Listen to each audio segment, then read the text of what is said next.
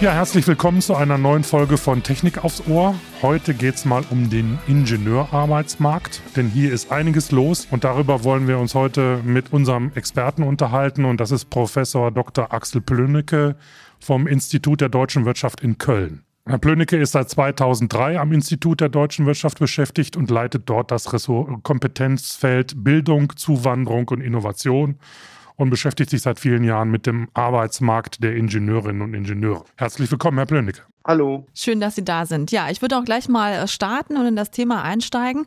Was können Sie denn aus Ihrer Perspektive so über den Arbeitsmarkt sagen? Was wandelt sich, vor allem auch im Zuge der Pandemie?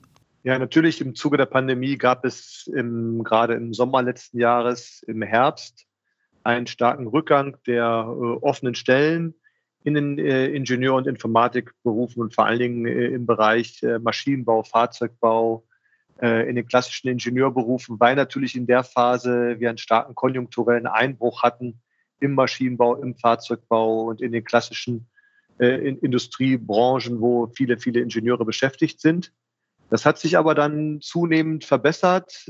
Mit bis zum Ende des letzten Jahres noch am aktuellen Rand sehen wir durchaus wieder steigende äh, Zahlen an offenen Stellen, weil jetzt gerade im zweiten Lockdown, in der zweiten äh, Phase im Winter die industrielle Beschäftigung äh, nicht so stark leidet und die Industrie jetzt auch gerade wieder von Aufträgen aus China und anderen Ländern stärker profitiert und hier wieder ein Aufbruch spürbar ist, sodass es eher eine Delle war, eine stärkere Delle im Sommer ein Rückgang an offenen Stellen, aber am aktuellen Rand durchaus wieder Perspektiven sichtbar werden. Mhm. Lag das denn alleine nur an dem Thema Pandemie oder gab es auch noch andere Entwicklungen bzw. ja, Wandlungen auf dem Arbeitsmarkt? So Stichworte wie Digitalisierung fallen mir da ein, die diesen Arbeitsmarkt so ein bisschen, ja, möglicherweise vielleicht nachhaltig verändert haben oder noch äh, verändern werden. Ja, grundsätzlich sehen wir unabhängig von der Corona-Krise schon seit einigen Jahren, zwei, drei Jahren, eine starke Entwicklung, dass die Bauingenieure sehr, sehr stark gefragt sind im Baubereich, hohe Engpässe bestehen, der Bereich hier ein hohes Wachstum hat, sehr stark in Infrastruktur investiert wird, aber auch Gebäudesanierung. Das sind Themen, die auch weiter mit dem ganzen Thema Energiewende, Dekarbonisierung an hohem Bedarf äh, halten werden. Das heißt, im Baubereich haben wir eine sehr, sehr gut laufende langfristige Entwicklung. Dazu die Digitalisierung, führt dazu, dass wir im äh, Informatikbereich, in den äh, digitalen Kompetenzen starke Zuwächse haben an Bedarfen, äh, unabhängig von Corona, die sogar noch in der Corona-Krise in einzelnen Bereichen nochmal zugelegt haben, weil das Thema Digitalisierung natürlich nochmal an Bedeutung gewonnen hat. Von daher alles, was mit Thema Datenkompetenz, IT zusammenhängt, dürfte auch in den nächsten Jahren weiter stark wachsen. Und hier gibt es eine ganz tolle äh, Entwicklung an Perspektiven für junge Menschen, die in diese Berufe starten, die großen Herausforderungen, Digitalisierung oder auch Dekarbonisierung zu meistern. Dafür werden Informatiker, Ingenieure einfach gebraucht. Mhm. Was würden Sie denn sagen, was das für angehende Ingenieurinnen heißt? Also gibt es jetzt ein spezielles Studienfach, wo Sie sagen, irgendwie da ist jetzt wirklich so die Zukunft verortet oder gibt es sogar Studienfächer, die es in 20 Jahren vielleicht gar nicht mehr gibt? Ich glaube schon, dass wir, ähm, das hochinteressant ist, erstmal im Bachelorbereich sich breit aufzustellen, klassische Ingenieurstudienbereiche zu wählen, Maschinenbau oder Fahrzeugbau. Und dann vielleicht in der Spezialisierung im Masterstudiengang, hier kann man sich auch an die aktuellen äh, Entwicklungen stärker ankoppeln in den Spezialisierungen. Und da sind natürlich die Datenthemen und die Umweltthemen zwei Bereiche, die unglaublich an Bedeutung gewinnen. Wir stehen vor der großen Herausforderung der Dekarbonisierung. Das ist ein Projekt für die nächsten 10, 20, 30 Jahre, die Wirtschaft hier in den Transformationsprozess zu begleiten, wo wir viele Innovationen, viele Entwicklungen haben, die nur durch Ingenieure auch in die technische Umsetzung gebracht werden können. Von daher sind diese Vertiefungen in dem Bereich Umwelt, Dekarbonisierung oder auch eben in dem Bereich Digitalisierung äh, äh, Themenfelder, die einfach Zukunft haben und die nächsten 10, 20, 30 Jahre äh, große, starke Trends haben, dass wir hier eine Veränderung der Wirtschaft haben, wo wir das Know-how entsprechend brauchen. Herr Blünicke, die Automobilindustrie ist ja eine der tragenden Säulen der deutschen Wirtschaft. Bei der Automobilindustrie tut sich ja gerade eine ganze Menge. Alle reden nur noch von Elektromobilität, äh, andere Antriebe geraten so ein bisschen in den Hintergrund und werden möglicherweise in fünf bis zehn Jahren oder in 15 Jahren gar nicht mehr existieren. Äh, Gibt es da Probleme für die Ingenieurinnen und Ingenieure in Deutschland, die sich so ein bisschen im Bereich Automobilindustrie äh, studienmäßig äh, verankert haben? Oder wie sehen Sie das? Müssen die jetzt umschulen, auf Deutsch gesagt? Ja, natürlich. Äh, die deutsche Autoindustrie ist im Moment noch sehr breit aufgestellt, dass das auch vielleicht eine Stärke ist, weil man noch nicht genau weiß, was in 10 oder 20 Jahren der Zukunftsantrieb sein wird. Vieles spricht natürlich für die Elektromobilität, wo Ingenieure ihre Betätigungsfelder finden, aber es können natürlich auch äh, Treibstoffe sein, die äh, weiter verbrannt werden, aber in ihrer Produktion schon äh, CO2 binden und damit klimaneutral sind. Oder es geht in Richtung Brennstoffzelle oder Wasserstoff, wo man natürlich auch über Verbrennungsmotoren ähnliche Technologien einsetzen kann wie, wie aktuell. Also hier ist ein breites Spektrum an Technologien und auch die Zulieferer spezialisieren sich auf verschiedene Themenfelder in der Autoindustrie, ob Elektro, Wasserstoff. Äh, da sind große Felder natürlich, die sich entwickeln und äh, mit der Veränderung der Technologien sind natürlich auch Weiterqualifizierung äh, durchaus sinnvoll und auch unter Umständen nötig, um dann äh, in den neuen Technologiefeldern, die sich da auftun, entsprechend äh, äh, mit an den Entwicklungen teilhaben zu können. Von daher äh, würde ich vermuten, dass in den nächsten Jahren gerade auch begleitende Studiengänge, begleitende Masterstudiengänge oder Module an Hochschulen die sich mit den neuen Technologien entwickeln, äh, beschäftigen, äh, interessante Weiterbildungsmöglichkeiten darstellen äh, für Ingenieure, die natürlich aufgrund ihres extrem guten Ausbildungsstandes, ihrer hohen Fähigkeiten, komplex und abstrakt zu denken, auch diese neuen Herausforderungen meistern können. Mhm. Haben Sie denn ähm, ja irgendwelche Prognosen oder vielleicht auch äh, Zahlen dazu, dass man jetzt schon absehen kann, dass die neuen Technologiefelder halt sehr stark wohl besetzt sein werden? Und wie sieht das aus, wenn jetzt, sag ich mal, eher klassische Ingenieursfelder dann weniger nach, also weniger Fachkräfte nachkommen? Kann man da auch irgendwie gegensteuern? Also wir haben zum einen in den klassischen Technologiefeldern und äh, Fachrichtungen einen hohen demografischen Ersatzbedarf in den nächsten fünf bis zehn Jahren. Hier werden viele mhm. äh, Fachkräfte aus Altersgründen aus dem Arbeitsmarkt ausscheiden und werden ersetzt. Zum Zweiten haben wir einen starken Expansionsbedarf Richtung Digitalisierung, Richtung Dekarbonisierung. Und diese drei Bedarfe kommen zusammen und führen dazu, dass wir insgesamt in den nächsten zehn Jahren vermuten, dass wir mehr Ingenieure brauchen und Informatiker als heute, um diese Herausforderungen zu meistern. Letztendlich kommt es auch darauf an, dass wir diese Potenziale hier in Deutschland haben um dann für die Herausforderung, Stichwort Dekarbonisierung, einfach der Ausrüster der Welt zu sein mit Technologie.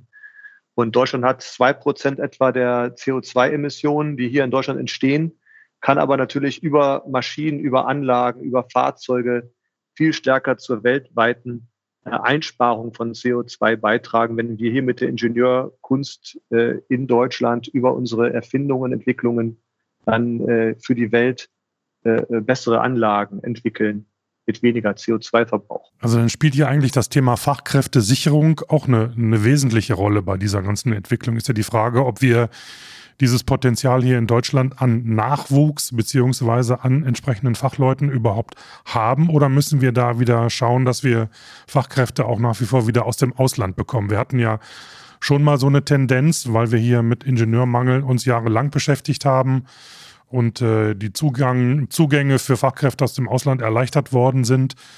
Kommen wir hier damit künftig aus oder brauchen wir nach wie vor äh, ja, einen Zugang an Fachkräften auch aus dem Ausland?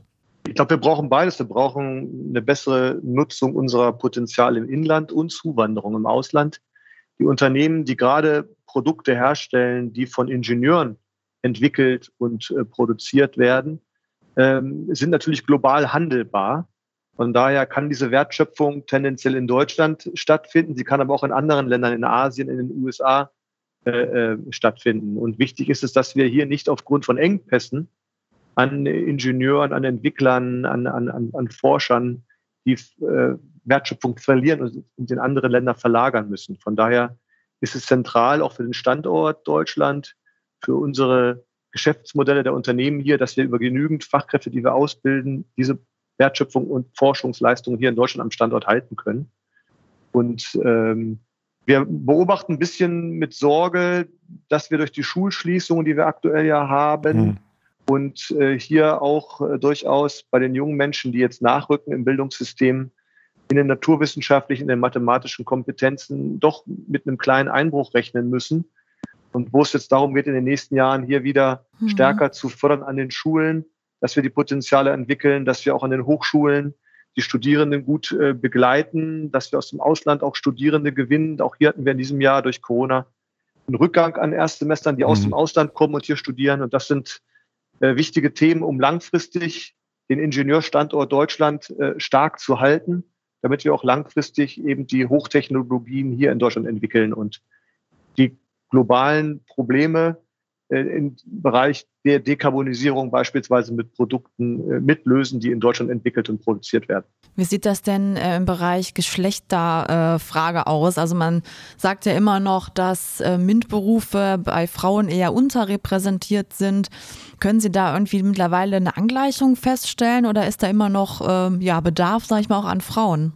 Der Bedarf ist hoch. Wir sehen zum Glück in den letzten Jahren durchaus Fortschritte. Mhm. Die Studierendenzahlen, die Absolventenzahlen von Frauen sind stärker gestiegen äh, als von Männern in den MINT-Berufen, aber der Abstand ist weiterhin natürlich recht hoch, sodass es weiter wichtig ist, über viele Projekte, die der VDI macht, die andere Initiativen machen, äh, äh, mehr noch junge Frauen, äh, Mädchen in den Schulen für Technik zu begeistern und die Potenziale hier zu erschließen.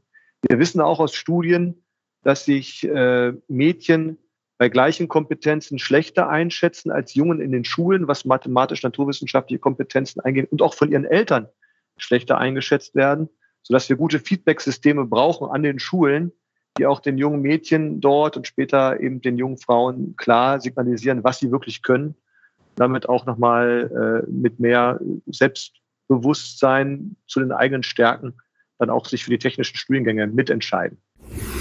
Deal, das ist nicht nur ein einziger Arbeitgeber, sondern eine ganze Gruppe. In unseren fünf Teilkonzernen Metall, Controls, Defense, Aviation und Metering arbeiten mehr als 17.000 Menschen im In- und Ausland an den Technologien von heute und morgen. Werden auch Sie Teil einer Unternehmenstradition der Stabilität und des gelebten Vertrauens? Informieren Sie sich jetzt unter www.deal.com/career. Ähm, früher gab es ja immer so die Aussage, äh, Ingenieurinnen und Ingenieure kommen eher aus sozial groberen Verhältnissen, aus sozial schwacheren Verhältnissen. Da werden weniger äh, für den Markt oder für die Studien rekrutiert. Ist das, hat sich das gewandelt? Ist der Zugang zu einem Ingenieurstudium heute für junge Menschen, egal aus welcher sozialen Schicht sie kommen, einfacher geworden oder hat sich da was verschoben? Ja, generell kann man sagen, dass äh, Ingenieurstudiengänge für äh, junge Menschen aus vielen sozialen äh, Milieus interessant sind.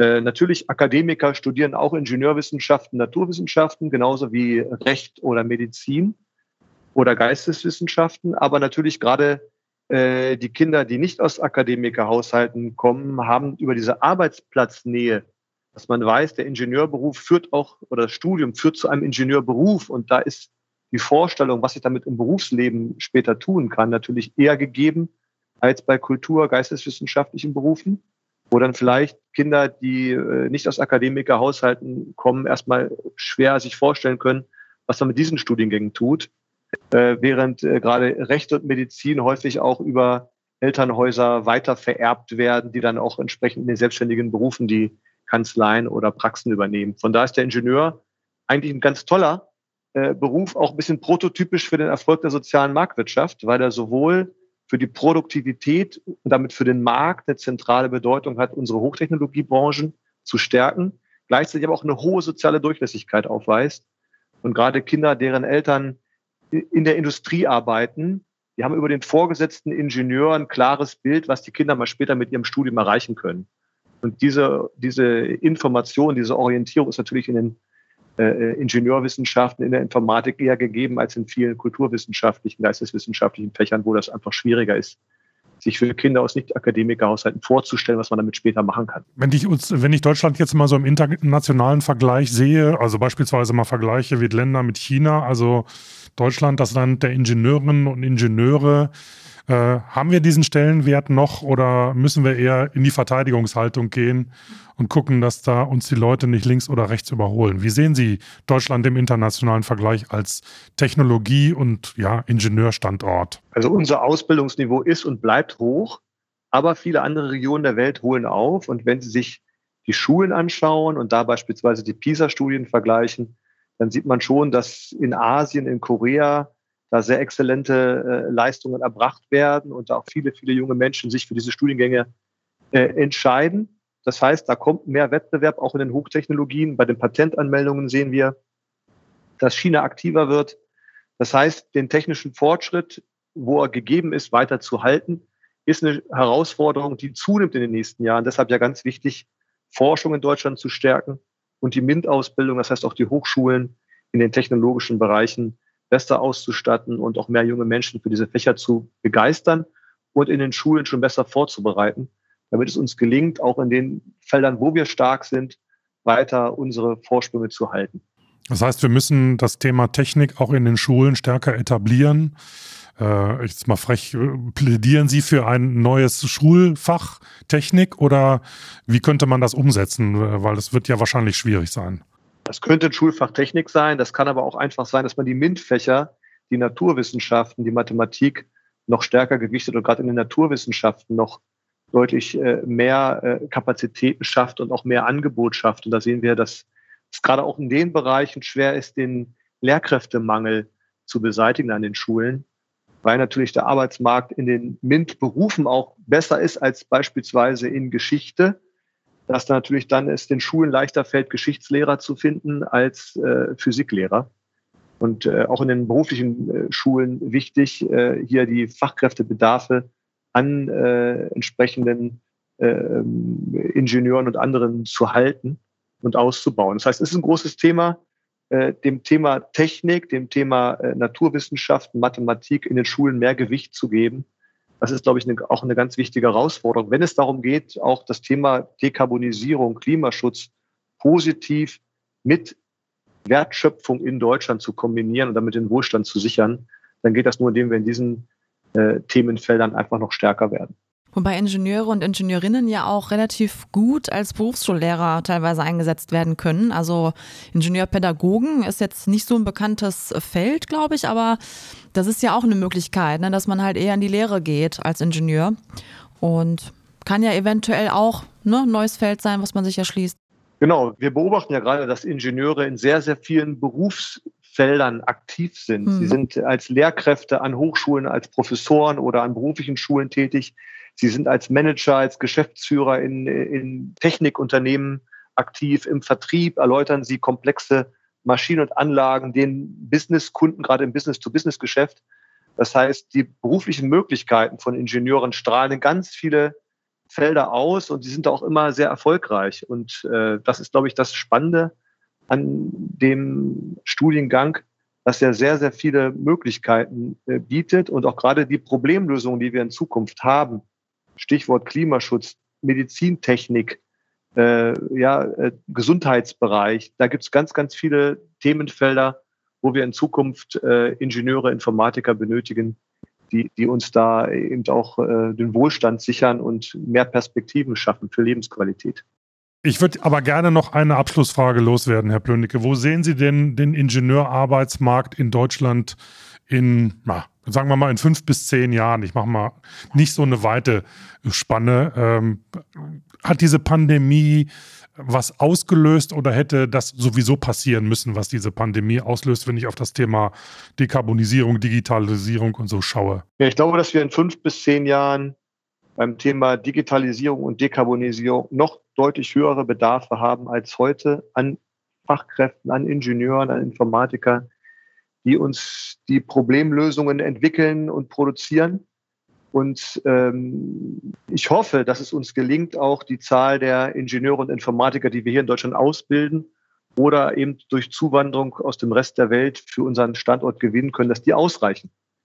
Ich, ich sehe aber eher, dass die Knappheiten perspektivisch zunehmen. Das heißt, für junge Menschen, die sich jetzt entscheiden, was soll ich studieren und die sagen, ich habe Interesse und auch Kompetenzen in Naturwissenschaften, in Mathematik, für die ist es eigentlich ein guter Weg, sich für einen Studiengang äh, zu äh, interessieren der Ingenieurwissenschaften. Und damit können die auch später einen wichtigen Beitrag in ihrem Berufsleben leisten, um die Herausforderungen wie die Dekarbonisierung dann tatsächlich zu meistern. Also Ingenieurin, Ingenieur, ein Beruf mit Zukunft. Wenn man Absolut. bedenkt, dass bis 2029, 30 circa 700.000 Ingenieure den Arbeitsmarkt verlassen, ja. dann wissen wir, das Potenzial ist groß. Genau. Okay. Herr Plönicke, ganz herzlichen Dank. Darumo, ebenso, vielen Dank. Ich hoffe, wir haben nichts Wichtiges vergessen. Nee, ich glaube, wir haben. Alle wichtigen Aspekte erwähnt. Sonst machen wir nochmal eine Folge. Sonst genau. machen wir nochmal eine Folge. Ist ein interessantes Thema, kommt bei unseren Hörerinnen und Hörern auch immer gut an. Ja.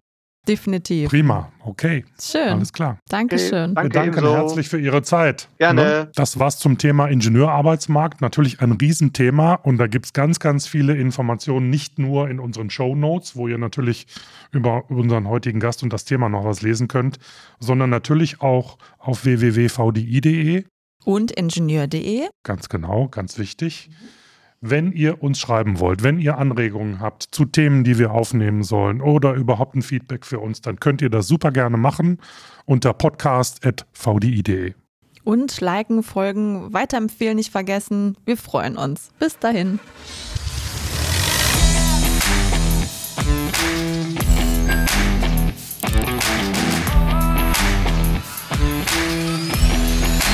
Technik aufs Ohr.